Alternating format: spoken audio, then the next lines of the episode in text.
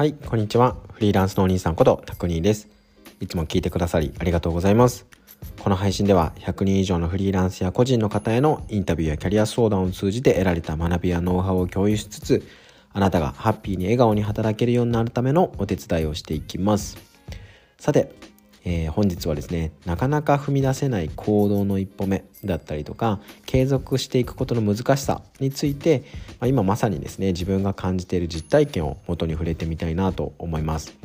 なのでですねインタビューとかキャリア相談で得られた学びというよりは、まあ、自分がこう動いていて行動していて得られた学びですし、えーと、そこからですねこうインタビューさせていただいた、まあ、輝く皆さんハッピーに働いてる皆さんを見て自分と比べて気づけたことだったりするのでそこをちょっとねお話してみようかなと思ってます。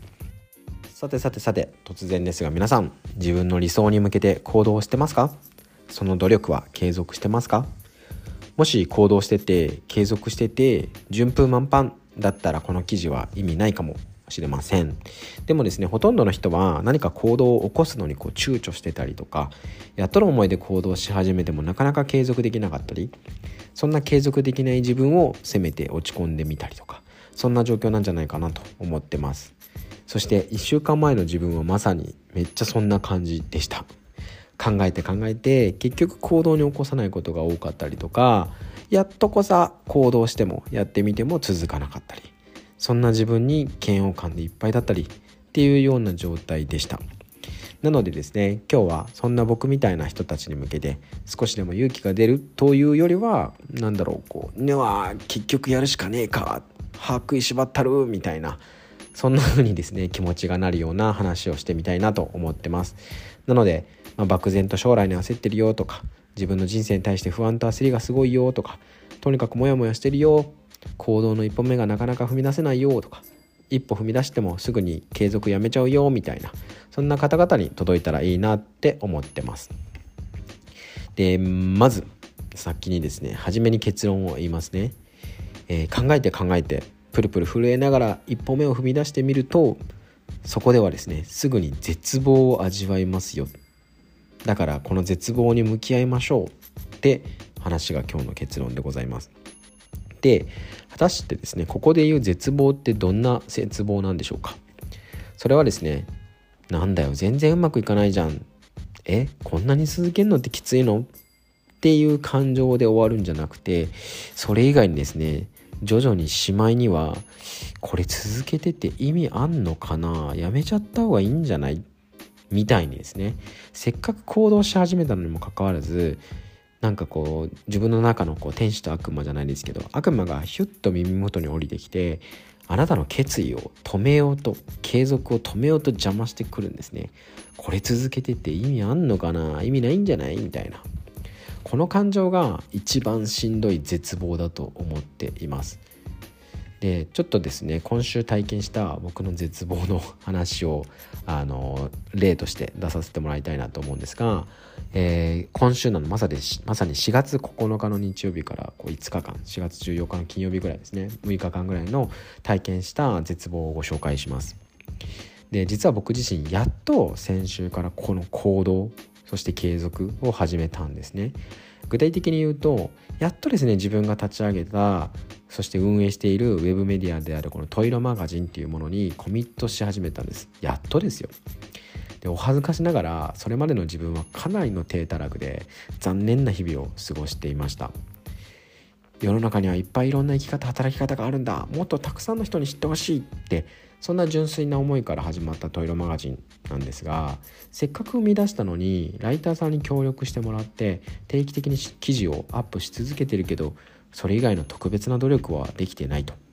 いやできてないっていうんじゃなくてしていなかったっていうのが正しいかなと思います。でこのメディアからどんな事業に広げていくのかとかイメージも持てていないし考えられても実はいないんですね。ただただライティングの費用だったり編集費用を皆さんにお支払いを続けててメディアとしてはずっと赤字。で自分がクライアントワーク他の仕事で稼いだお金をそっちに補填するだけで一番やりたいことであるはずのこのプロデプロダクトのトイロマガジンに全力を注げてなかったんですね。でも僕はですねこのトイロマガジンの価値をやっぱり信じているしトイロマガジンを通じてもっとハッピーに働く人が増えたらいいなって本気でやっぱり思ってるんですよ。そう本気で思ってるってことを自覚したので改めてここにねコミットトイロマガジンに向き合おうって決めたんですね。ただただ思考停止で記事を上げ続けるだけじゃなくて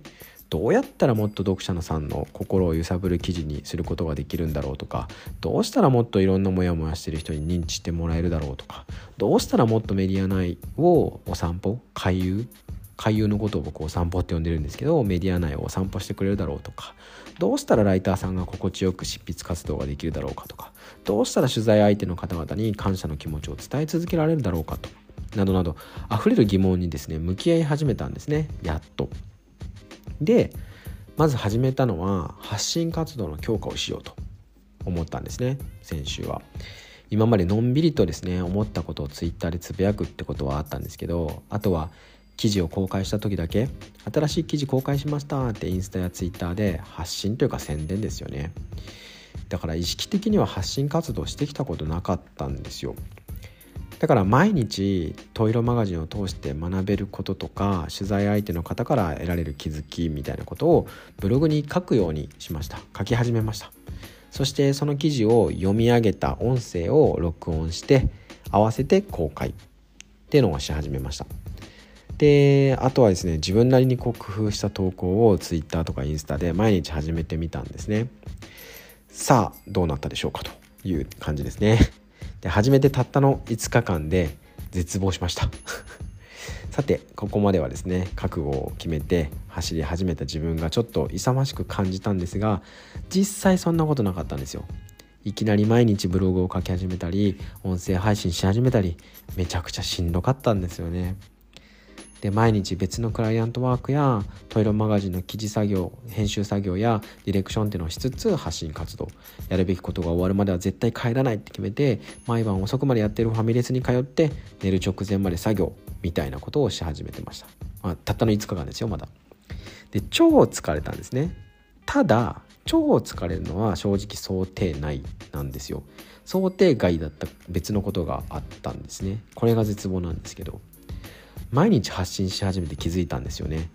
え全然反応ないじゃんとか。むしろ誰からもいいね押されないじゃんとか。そしてついに僕の耳元に悪魔がヒューッと降りてきてこれ続けてて意味あんの？やめちゃえばっていう風に来たんですね。でほんの5日間たったの5日間ですよ。それしかまだ継続できてないのに発狂しそうでした。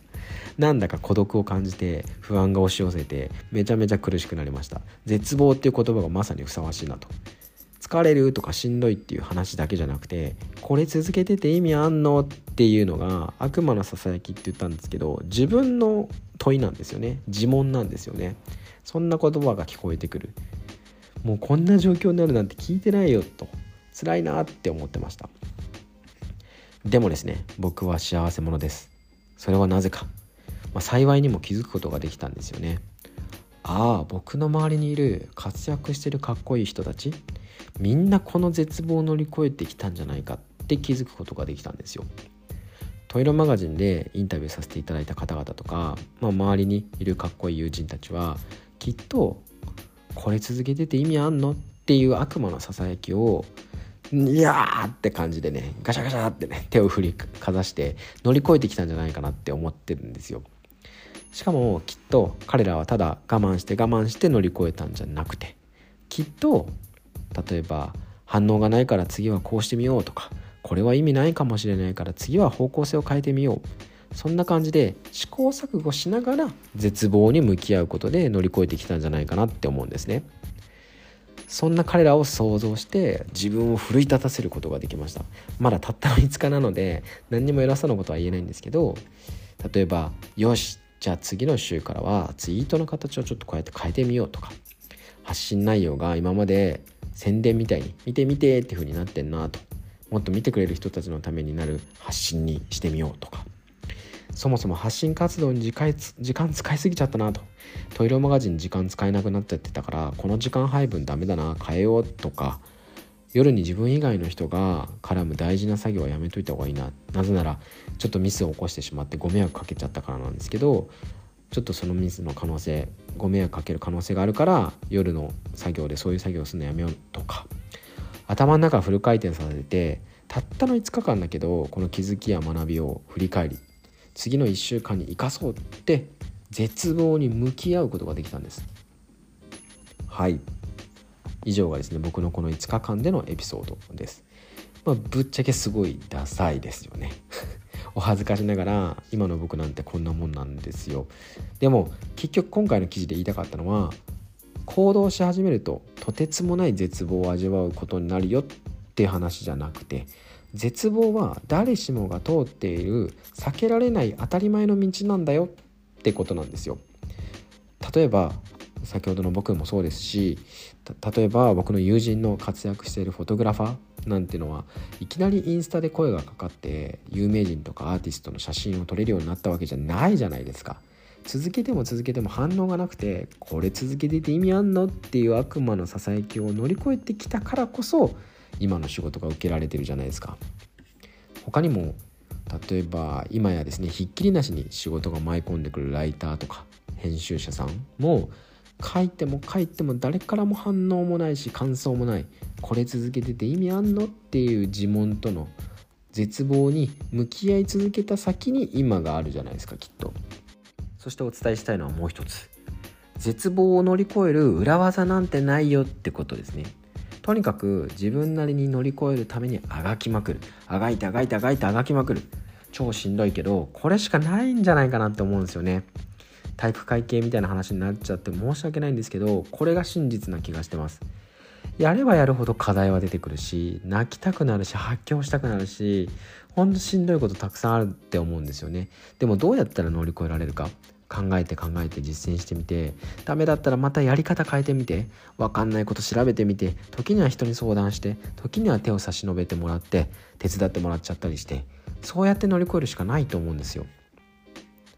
はい。さてどうでしょう？理想の自分に向けて行動を起こすこと。そしてそれを続けることって超しんどいですよね。でも今はハッピーに生きてるハッピーに働いてる皆さんは必ずこの道通ってきてるんじゃないかなと思ってます。でもそれ聞くとちょっと安心しません？ああみんなも歯食いしばって進んできたんだなって。逆にこれを乗り越えないとまた自己嫌悪に陥って一生自分を認められない後悔する未来がきっと来るじゃないですか。そんなモヤモヤした日々に逆戻りしちゃうじゃないですか。僕はそれが嫌なので絶望を感じながら怪我しながら血を出しながらでいいけど絶望に向き合って前に進んでみようかなと思ってます。まあたった5日間しかやってないのでこれからちゃんと続けるか是非チェックしてみてください。もっとハッピーに働ける未来の自分を信じて一緒に歩き始めてみませんか？というところで以上。本日はですねなかなか継続できないあなたへ行動すると生まれる絶望。これ続けてて意味あんのっていうテーマでお話してみました。ここまで読んでくださりありがとうございました。一人でも多くの人がもっとハッピーで笑顔に働ける未来になりますように。まったね